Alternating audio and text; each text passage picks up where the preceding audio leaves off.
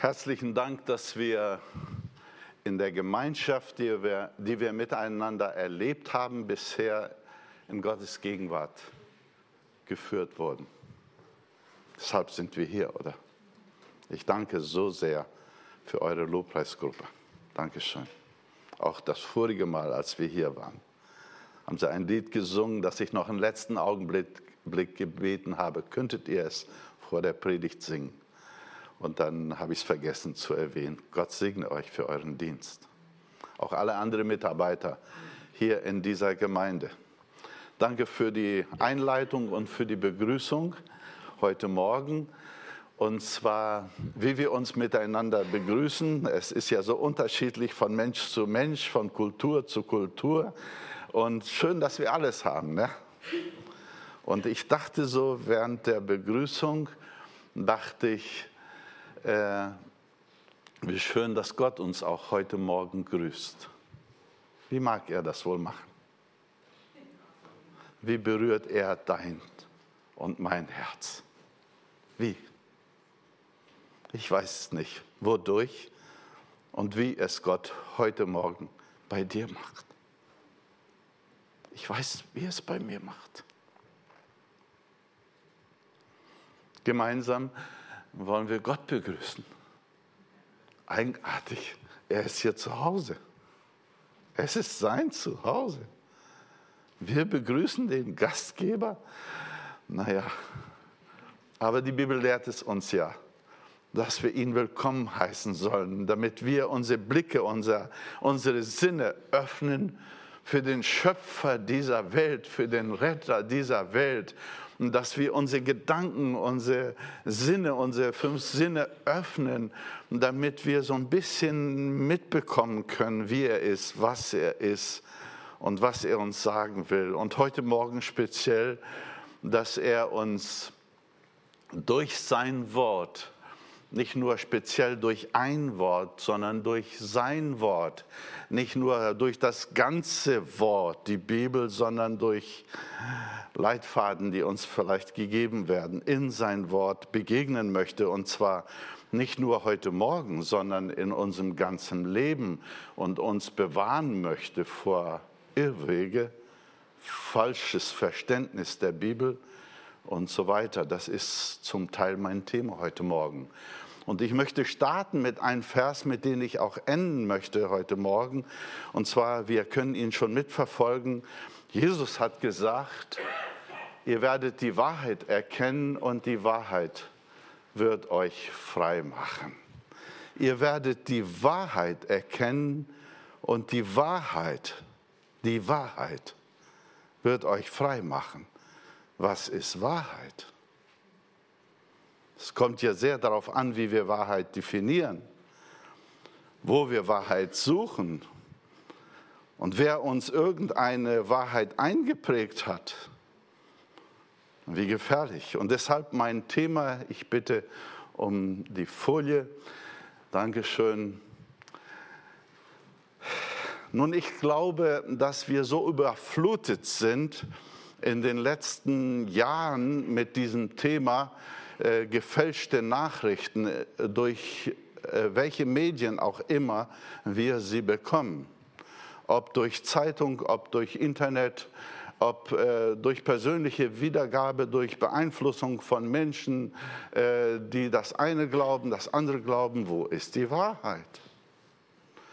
Und falls jemand heute Morgen denkt, oh, nicht schon wieder irgendwie Gedanken über Corona und weiß ich was, äh, keine Angst, darüber predige ich nicht.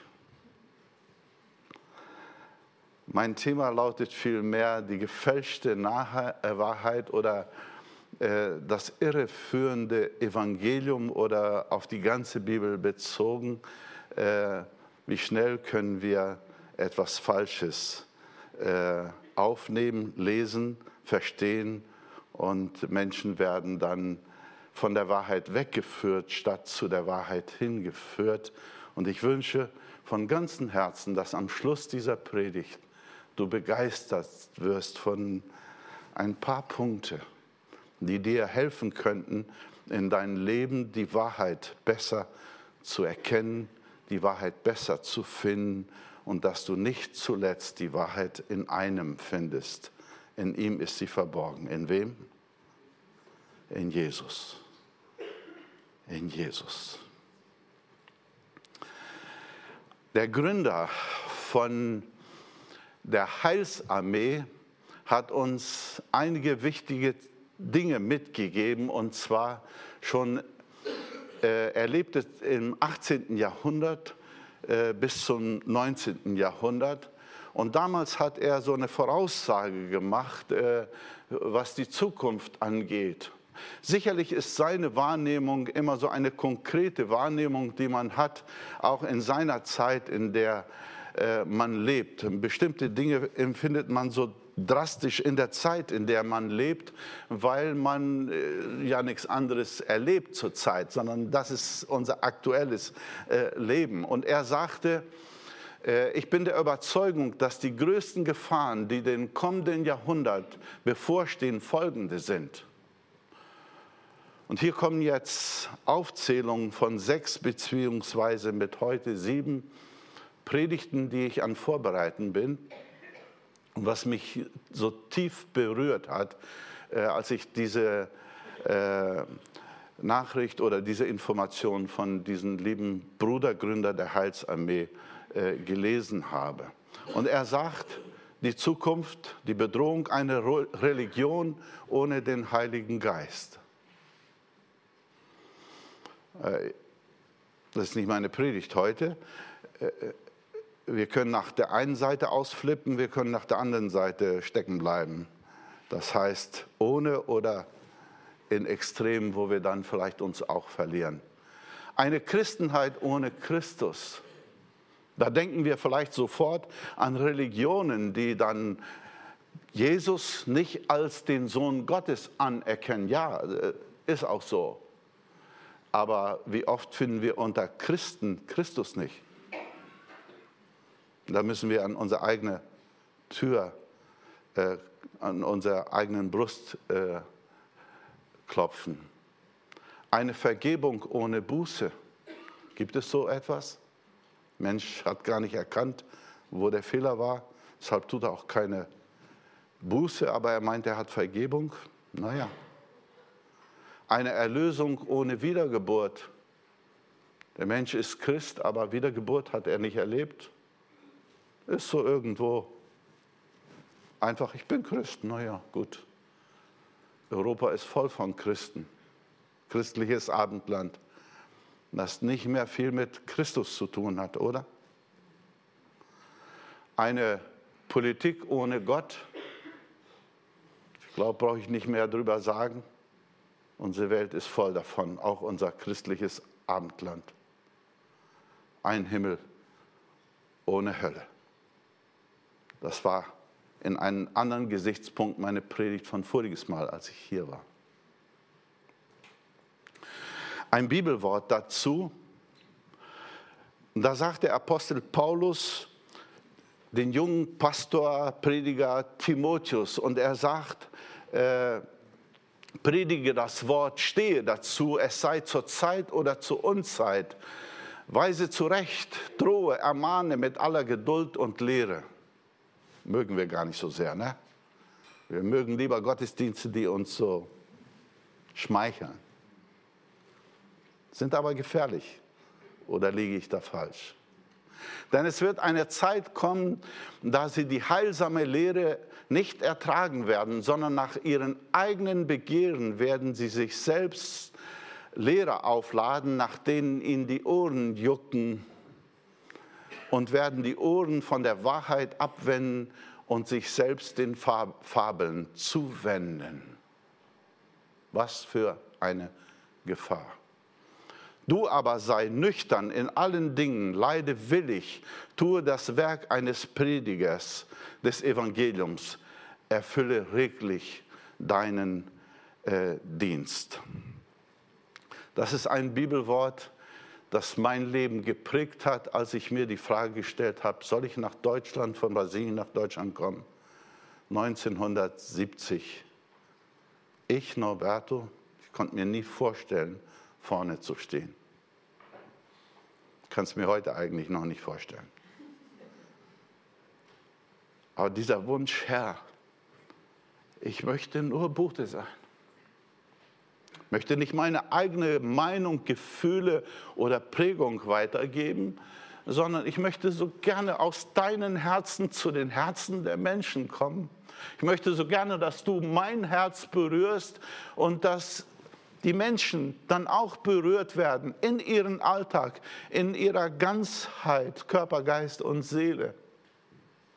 Ich möchte so gerne, dass wir einen Glauben haben, der trägt und der nicht nur in unseren Alltag trägt, sondern der uns hineinführt, wie die letzte Strophe, die letzte Zeile von dem Lied, das ihr gesungen habt. Und wenn dann das Ende kommt, mein Ende gekommen ist, ja, dann, dann ist ja die wichtige Frage, hat mein Glaube getragen, habe ich durchgehalten, habe ich den Glauben behalten? Oder ich möchte es mal so sagen mit einem brasilianischen Bild, er hat die Brücke, äh, die Last getragen. Vor vielen Jahren sind wir aus dem Süden Brasiliens, hier sind eine Menge Brasilianer, kennen diese ganzen Geschichten, aus dem Süden Brasiliens in den Norden durch den Amazonas gefahren mit einem Reisebus. Und dann kamen wir an Brücken an. Sind das überhaupt Brücken? Herausgeguckt haben beim Überfahren der Brücke nur Wasser gesehen. Oh ja, sie hat gehalten, sonst würde ich wahrscheinlich nicht mehr hier stehen. Aber wird die letzte Brücke halten? Hält die Brücke deines Glaubens die Spannung des Alltags aus?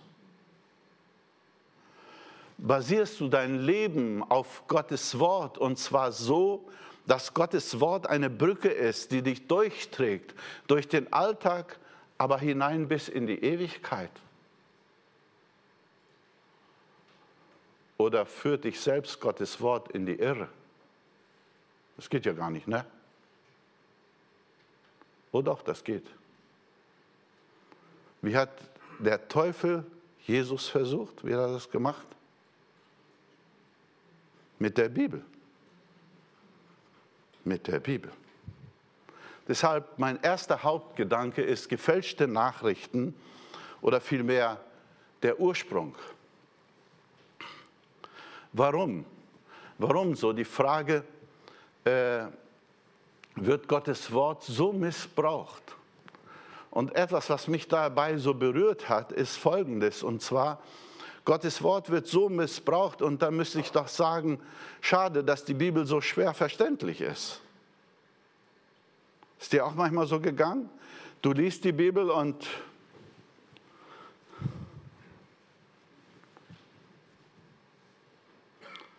Und falls du deinen Kopf zerbrichst, denk daran, es gibt tausende von Theologen oder unser Lehrer äh, auf dem Seminar hat damals gesagt, es gibt circa, ich weiß nicht, ob das gestimmt hat oder nicht, ob er das bildlich gemeint hat, tausend verschiedene Bücher über die Offenbarung. Und äh, die meisten meinen etwas Unterschiedliches. Und dann kommst du und ich, und jetzt bezeichne ich mir mal mit dir zusammen als Laie. Und meinen, wir haben es begriffen. Und dann fangen wir an zu diskutieren. Ob das der richtige Weg ist? Schade, dass Gottes Wort so schwer verständlich ist. Schade, dass Jesus in Gleichnisse gesprochen hat. Manchmal, wenn ich da lese, wie Jesus in Gleichnissen gesprochen hat, dann hat man ja sogar noch den Eindruck, wenn man nicht aufpasst, und wieder die Bibel falsch interpretiert, dann meint man, okay, Jesus hat das extra gemacht, weil das steht fast so da.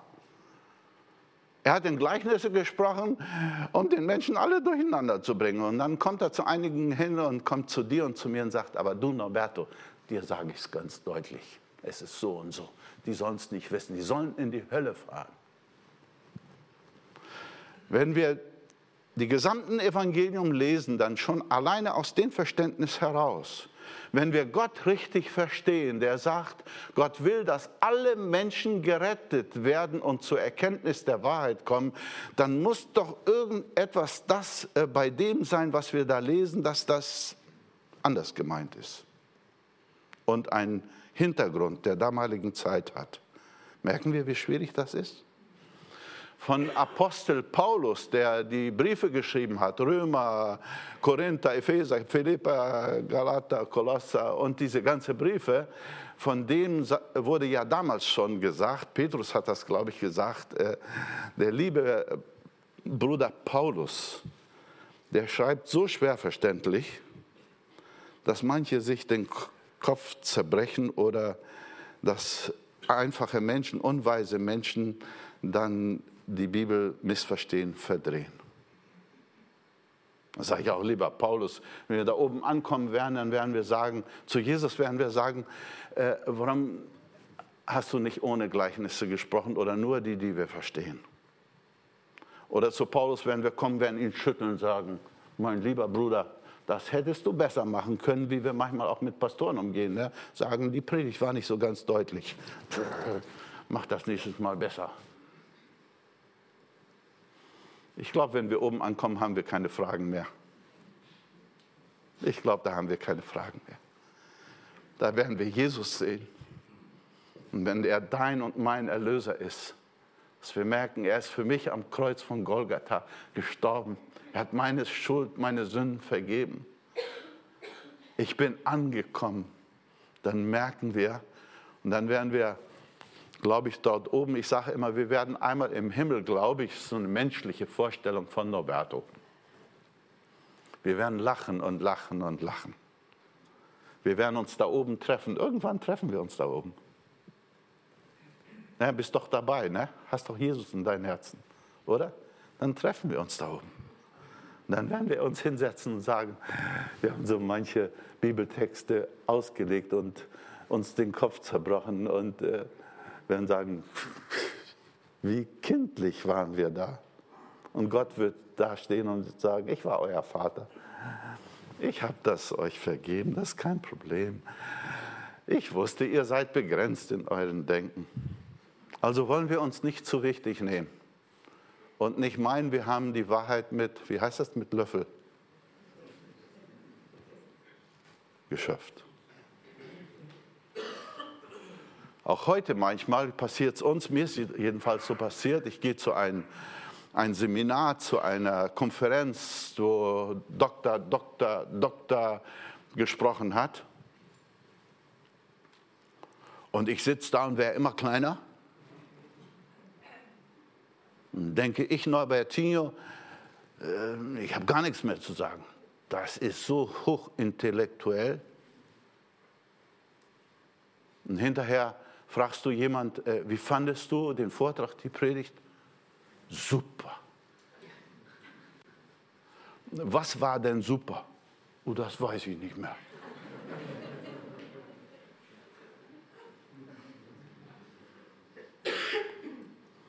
Ich erinnere mich an einen Studienkollege, der hochintellektuell war, mit denen war nicht mitzukommen. Der hat alle Studiengänge beinahe übersprungen, die Uni auch bestimmte Fächer oder Jahre übersprungen, weil das braucht er alles nicht. Ist dann tief in Schuld gefallen, sogar im Gefängnis gelandet. Und dort fand er Jesus. Und nachdem hat er sich dann ausbilden lassen als Prediger, als Pastor. Und äh, er erzählte mir persönlich diese Geschichte. Als wir sprachen so über Predigten, wie Predigten und so weiter, Predigen. Und dann sagte er an einem Tag, gleich am Anfang meines Dienstes, kam mein Professor in meinen Gottesdienst von der Uni. Und ich dachte, oh, heute muss ich Position einnehmen. Ist hier ein Professor unter uns? Doktor, Doktor, Doktor, Doktor. Äh, nehme ich schon mal Position ein. Doktor, Doktor, Doktor ist da oben. Ne? Und er predigte dann so gut wie er konnte, so fein wie er äh, die Grammatik, ja, kein Fehler machen, nicht so wie Norberto. Und äh, hinterher kam der Professor zu ihm und sagte, dieses ausgewogene, diese so toll formulierte Sätze, Das habe ich von morgens bis abends in der Uni. Wenn ich in Gottesdienst komme, dann will ich einfach Gottes Wort hören und von Gott berührt werden. So erzählte er es mir. Ich habe vor einigen Jahren eine Beerdigung gehalten in Bremen.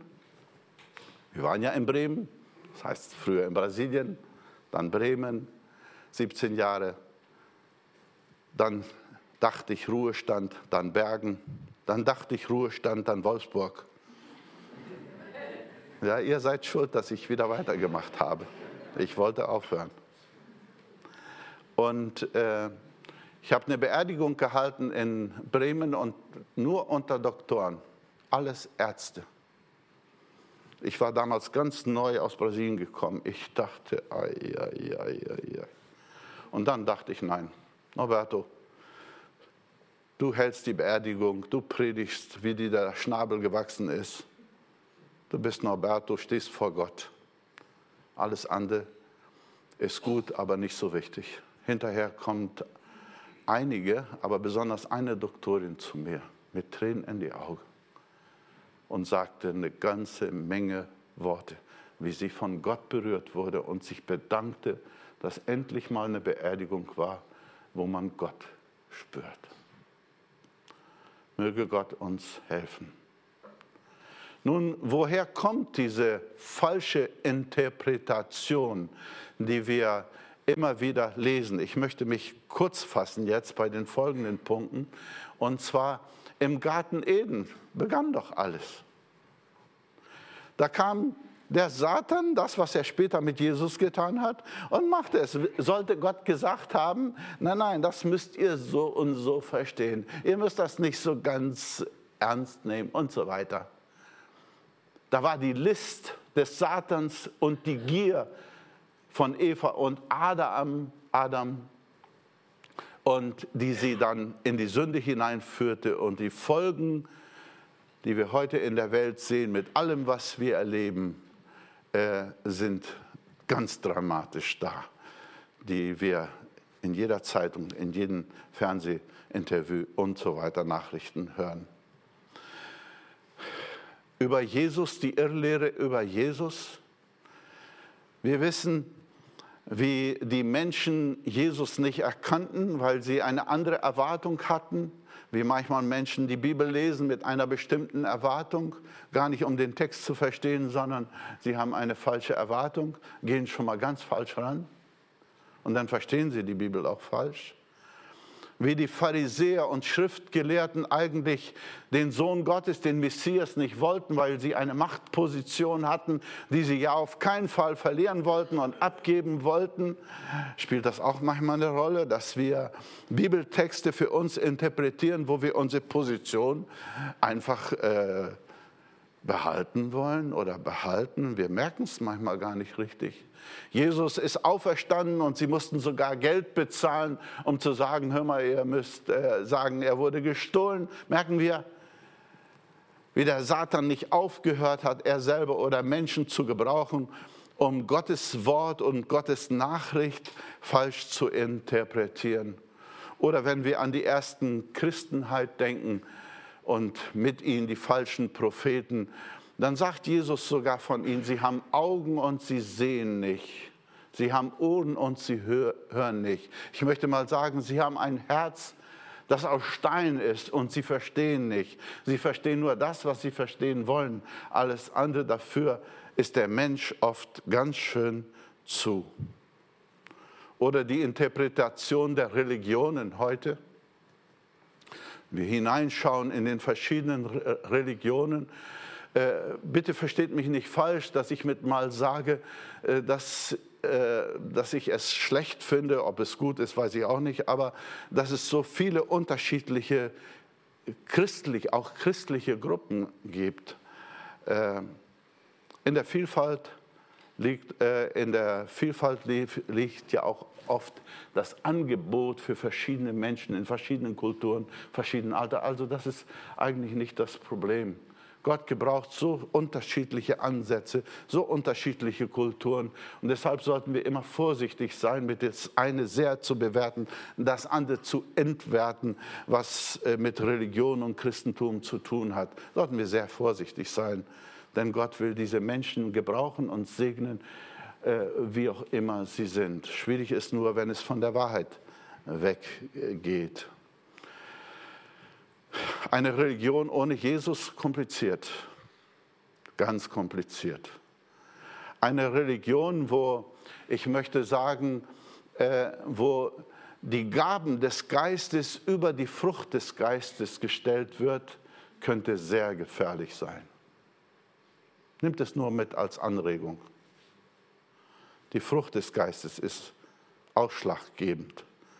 Und wenn ein Mensch erfüllt ist mit der Frucht des Geistes, dann wird Gott ihm die Gaben geben, mit der der Name Jesu verherrlicht wird und die Gemeinde in die Einheit hineingeführt wird. Und immer wenn die Gaben oben stehen und die Frucht schwach wird oder nicht gesehen wird, dann steht das Ego oft oben und Gott selbst ist sehr weit entfernt. Hier könnten wir viele unterschiedliche Beispiele anführen aus der Geschichte heraus, wie das Christentum oder im Namen von Christus in die Kreuzzüge und so weiter. Die Geschichten kennt ihr zu gut, brauche ich nicht weiter erwähnen. Ich kann mich nur erinnern, wie besonders mir das aufgefallen, als ich hier nach Deutschland kam.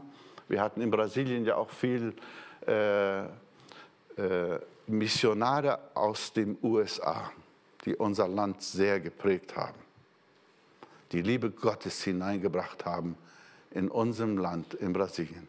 Wir haben viele von denen kennengelernt, die haben mein Leben geprägt. Aber unsere lieben Brüder aus den USA, die waren äh, sehr kritisch gegen Alkohol. Ist ja nicht falsch. Keiner verstehe mir falsch. Aber mit Schminken hatten die kein Problem. In Deutschland damals, 1970, hatte man nicht unbedingt ein Problem mit Alkohol, mal ein Glas Wein zu trinken oder so. Heute ja sowieso nicht. Ne? Wir haben uns ja entwickelt. Aber ein enormes Problem mit Schminken damals. Argentinien, unser Nachbarland, Brasilien, die waren mit Alkohol ganz schön, die Christen. Ich spreche von Christen. Oh, ich kann mich erinnern, bei Kollegen am Tisch gesessen und dort äh, gab es was zu trinken und so weiter. Und ich dachte, was trinke ich denn von diesem ganzen Kram da? Und äh, ich wollte keinen Alkohol trinken. Ich war ja Brasilianer. Und dann dachte ich, ich trinke Wasser mein Glas vollgeschüttet. Es war Weißwein.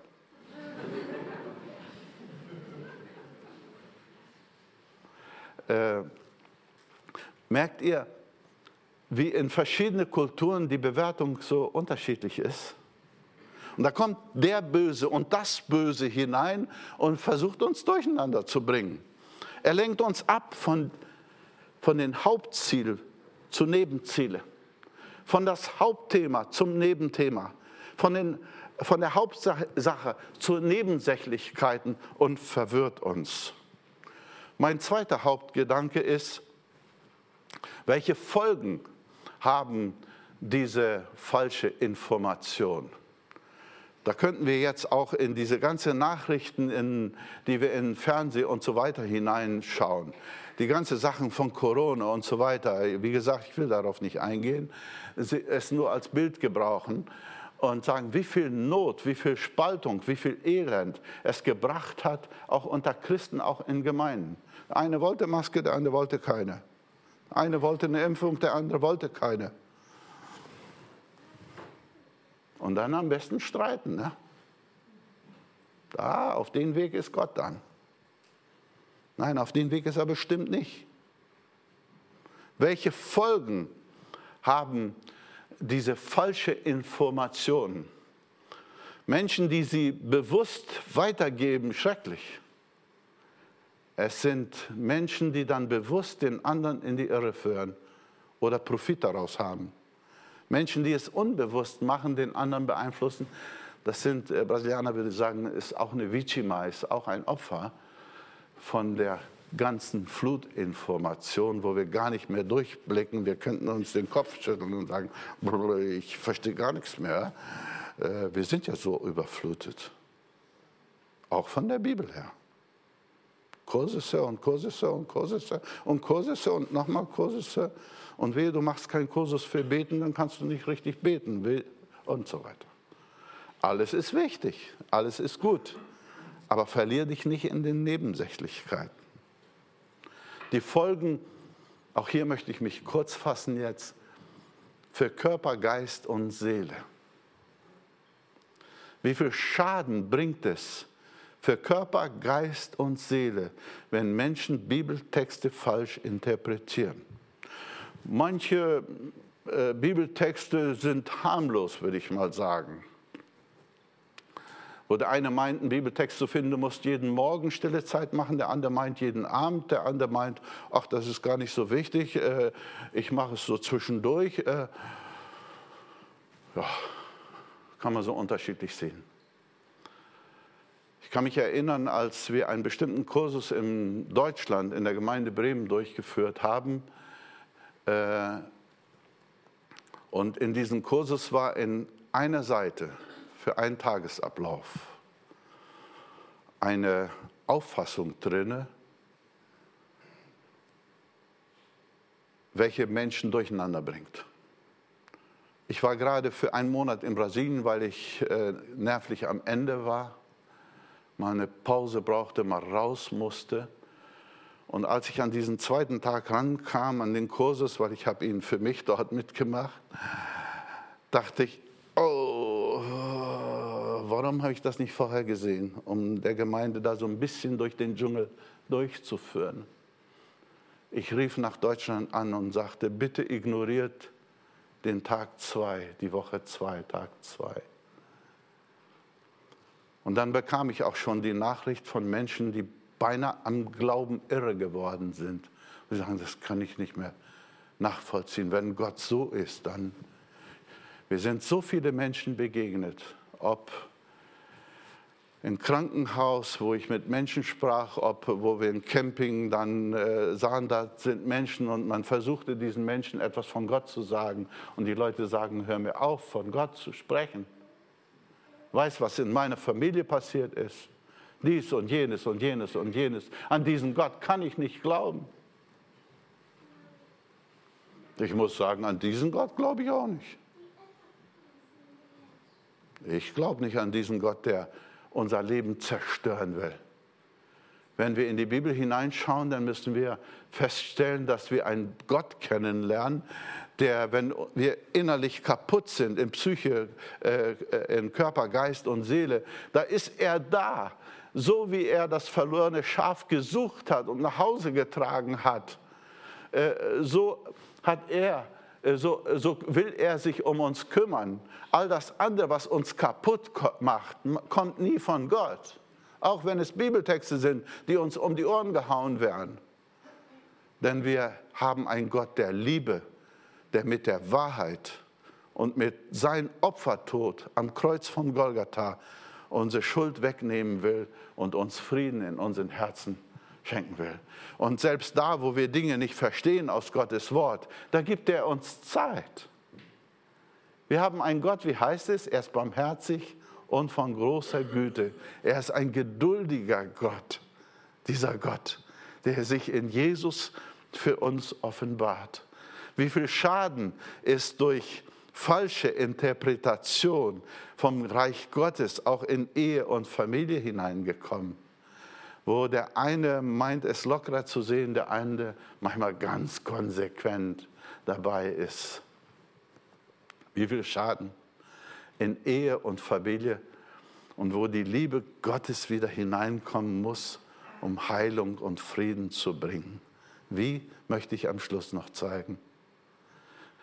wie viel Schaden in der Gesellschaft, aber wie viel Schaden im Reich Gottes. Wenn wir die Spaltungen anschauen in unserer Welt, was äh, Gemeinden und Kirchen angeht, wie gesagt, in der Vielfalt ist ja auch manchmal die Schönheit, das Angebot, das ist herrlich.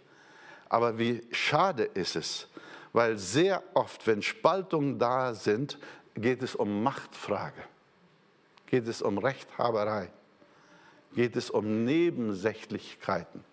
Und ich könnte euch jetzt Geschichten aufzählen von Dingen, die ich als junger Mensch wahrgenommen habe, wo sich Menschen Werke getrennt haben und sagen, das geht um die Lehre und die Lehre.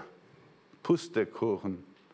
Es ging um persönlichen Ego, um persönliche Ehre. Die steht dann so im Vordergrund und dass der Geist Gottes gar nicht mehr wirken kann und uns auf den, das Richtige hinweisen kann. Schaden im Reich Gottes. Ich kann mich erinnern, als wir nach Deutschland kamen und äh, die erste Familie, bei denen wir zwei oder drei Wochen gewohnt haben, die uns aufgenommen haben, weil wir nichts hatten, keinen Regenschirm. Meine Frau hat geweint, nicht mal einen Regenschirm habe ich hier in Deutschland. Zu Hause hatten wir sieben Stück. Ich sagte zu meiner Frau, weißt noch, wie die Regenschirme aussahen in Brasilien? Kennt ihr diese Regenschirme, die kaputt gehen? Man schmeißt sie nicht weg und lässt sie noch liegen. Die stehen so. Ja. Und davon hatten wir sieben Stück. Wir haben gelacht und für den Tag war es dann wieder gut. Aber als wir bei dieser Familie dann waren und sie erzählte uns von Anfängen während ihres, ihrer Zeit, viele Jahre zurück, sagte, sagte sie, die Prediger haben sich getroffen vor dem Gottesdienst und haben sich gefetzt über die biblische Lehre, haben gestritten über biblische Lehre, haben sich die Meinung gesagt. Und sie hat manches erzählt. Und als Pastor Erich Gajewski, ein Begriff für viele von euch, glaube ich noch, für manchen vielleicht auch nicht, der hat einen Segensdienst in Deutschland getan, besonders hier in Norddeutschland, besonders in Hamburg und besonders unter der Jugend. Und auf einer Osterkonferenz predigte er als ein Satz, der besonders meine Frau hängen geblieben ist und die sie immer, immer wieder diesen Satz erwähnt. Und er sagte, wo Streit ist, dort ist nicht der Heilige Geist. Dort, wo die Liebe fehlt, sollten wir nie meinen, sobald der Ton lauter wird, sobald wir den Respekt vor den anderen Denkenden verlieren, was auch immer er denkt, ist nicht der Heilige Geist. Oder könnt ihr euch vorstellen, wenn ich jetzt mit eurem Pastor hier von Gottesdienst draußen gestanden hätten, wir hätten uns gefetzt. Das darfst du sagen, das darfst du nicht sagen, das, das, das, da, da, da, da, da. Gehe ich auf der Kanzel und predige über die Liebe Gottes. Sind wir wohl auf dem Holzweg, oder? Mein dritter Hauptgedanke, die gefälschte Nachrichten, und zwar die Befreiung der Ausweg. Wie finden wir die Wahrheit? Wie finden wir sie? Oder wie können wir sie finden? Denn wir leben in den Dschungel dieser Erde. Wir leben auf diesem Platz, diesen Ort, wo selbst Jesus zu Satan, wo er von Satan versucht wurde, wo der Teufel zu ihm kam und ihn versucht hat und Jesus sagt, es steht aber auch geschrieben, Satan brauchst mir gar keine Bibeltexte um die Ohren hauen, es steht auch geschrieben. Und dann sagte der Satan zu ihm, wirf dich herab und die Engel werden dich tragen. Und Jesus sagt, steht aber auch geschrieben, du sollst den Herrn, deinen Gott nicht versuchen. Das heißt, wir sollen Gott nicht einfach mutwillig herausfordern. Ich sage es oft, Menschen sagen, man kann mit Gott streiten will nichts dagegen sagen, der so denkt. Will nur für mich sagen, schimpf mit wem du willst, wann du willst. Aber auch da sei vorsichtig, aber nie mit Gott. Denn er ist die Wahrheit. Wir suchen sie immer noch. Möge Gott uns dabei helfen. Der Ausweg aus dem Dschungel dieser Zeit, wo selbst Jesus gesagt hat, äh, der Teufel zu Jesus gesagt hat, das alles gehört mir. Jesus schwieg dazu oder er sagte nichts dagegen. Diese Erde gehört den Satan, wenn du so willst. Das ist sein Herrschaftsbereich. Und Gott hat uns Inseln aufgebaut in dieser Erde, auf dieser Erde, wo wir durch den Dschungel hindurch finden können, wo wir einen Schutzraum haben und nicht zuletzt ist die Gemeinde auch dieser Schutzraum für uns, wo wir geschützt werden vor dem Bösen, vor dem Irrtum und so weiter. Möge Gott uns da helfen. Und der erste äh, Gedanke hierzu, unser Gewissen. Gott hat uns ein moralisches Empfinden geschenkt, damit wir erkennen, damit wir unterscheiden zwischen richtig und falsch. Bitte darum, Herr, erhalte dieses Gewissen intakt in mein Leben. Wir können es ja beeinflussen. Gott immer wieder dieses Gewissen zum Schweigen bringen, immer wieder und immer wieder. Und irgendwann wird es schwächer und schwächer und schwächer. Und dann nachher gilt unsere Wahrheit und nicht mehr die Wahrheit Gottes.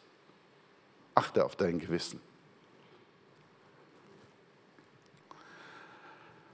Denke an das Warnsignal des Intellekts. Intellekts. Manche Menschen sagen ja in äh, verschiedene äh, Auffassungen und sagen, Christentum ist etwas für Frauen, Entschuldigung, und für alte Menschen. Oder ein Indianer sagte, als er spät in sein Leben Gott gesucht hat, als er ein alter Häuptling war, er sagte, jetzt will ich Gott. Früher ging das nicht. Ich war noch zu mutig, zu kämpferisch. Und da Gott in mein Leben, das passte nicht hinein. Jetzt, wo ich alt bin und nicht mehr so richtig kann, den Versuchungen gar nicht mehr ausgesetzt bin und so weiter, heute will ich Gott. Wie gefährlich es ist, solche Wege zu gehen. Gott sagt, Jesus sagt, du sollst lieben Gott von ganzem Herzen, von ganzer Seele und mit deinem ganzen was? Verstand, mit deinem ganzen Intellekt. Gibt unterschiedliche Übersetzungen. Ne? Mit deinem ganzen Verstand. Also Christentum ist etwas für schlaue Leute, für Menschen, die nachdenken, für Menschen, die einen Beweis suchen. Klar, der Glaube bleibt zum Schluss Glaube, aber äh, in Römerbrief sagt der Apostel Paulus, wir werden einmal keine Entschuldigung haben. Schaut die Sterne an, schaut den Himmel an, die Natur an. Ein Arzt schaut hinein in diesen Körper. Jeder Arzt müsste zutiefst sagen, da muss es einen intellektuellen Designer geben. Gibt es mittlerweile ganz, ganz, ganz viele. Wissenschaftler müssten sowas von an Gott glauben. Gott helfe uns, unseren Verstand zu benutzen und ihn nicht auszuschalten, wenn wir Bibeltexte lesen und meinen, oh, der bestätigt meine Meinung, den nutze ich, den anderen nicht. Kennt ihr dieses Beispiel? Ich glaube schon, wo jemand die Bibel aufschlägt. Es macht Spaß, ne? Die Bibel aufschlagen und sagen, lieber Gott, sprich zu mir heute. Doing. Er schlug auf und da stand, er ging hin und er hängte sich. Ist dir das auch schon mal gegangen? Dass du die Bibel so aufschlägst, machst du ganz schnell wieder zu und denkst, äh, äh, das, das, das, das passt mir heute nicht so. Er schlägt sie wieder auf und da steht, geh hin und tu dasselbe.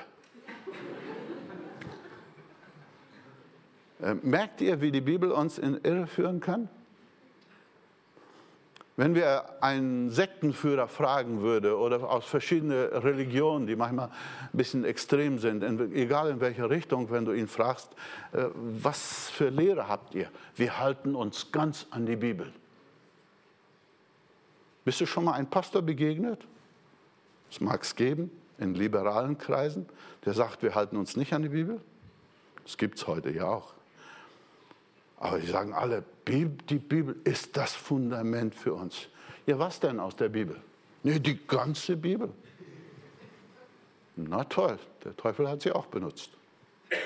Das könnte uns schon mal zeigen, oh, da könnten wir ganz schön schnell auf dem falschen Weg sein. Achte auf den Warnsignal deiner Freunde. Hast du Freunde mit der Frucht des Heiligen Geistes? Brauchst du einen Rat?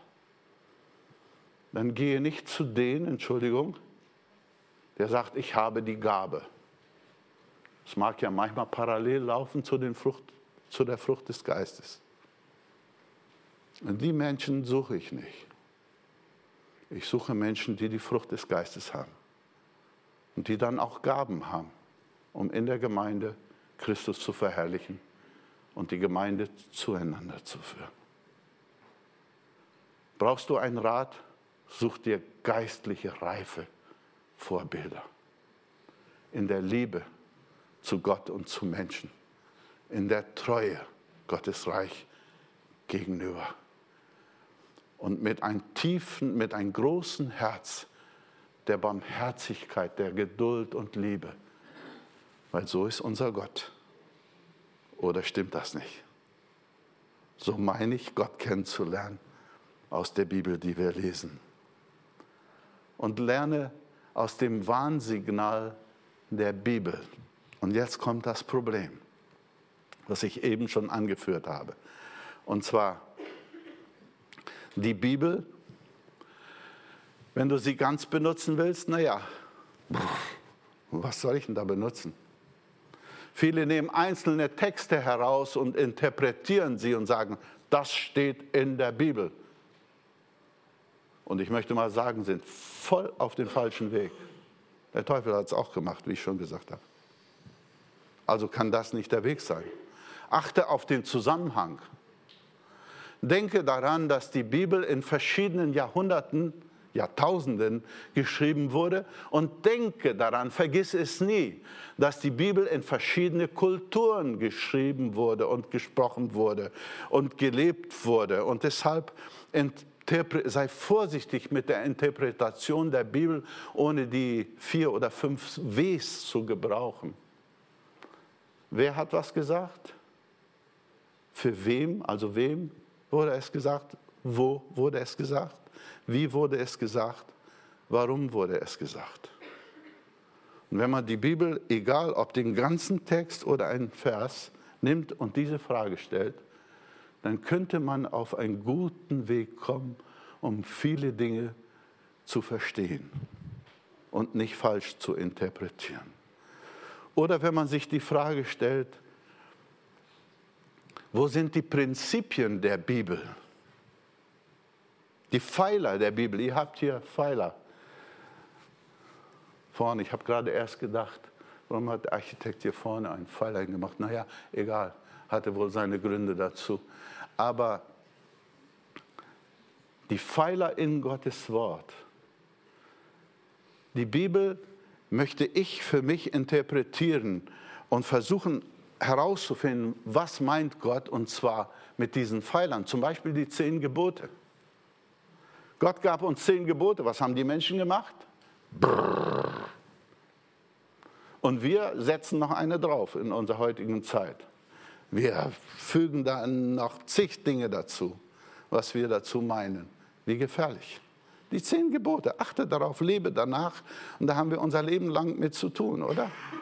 Oder sonst schau auf Jesus. Gott sandte uns Jesus. Das war das letzte Wort, so sagt die Bibel, das Gott den Menschen gegeben hat.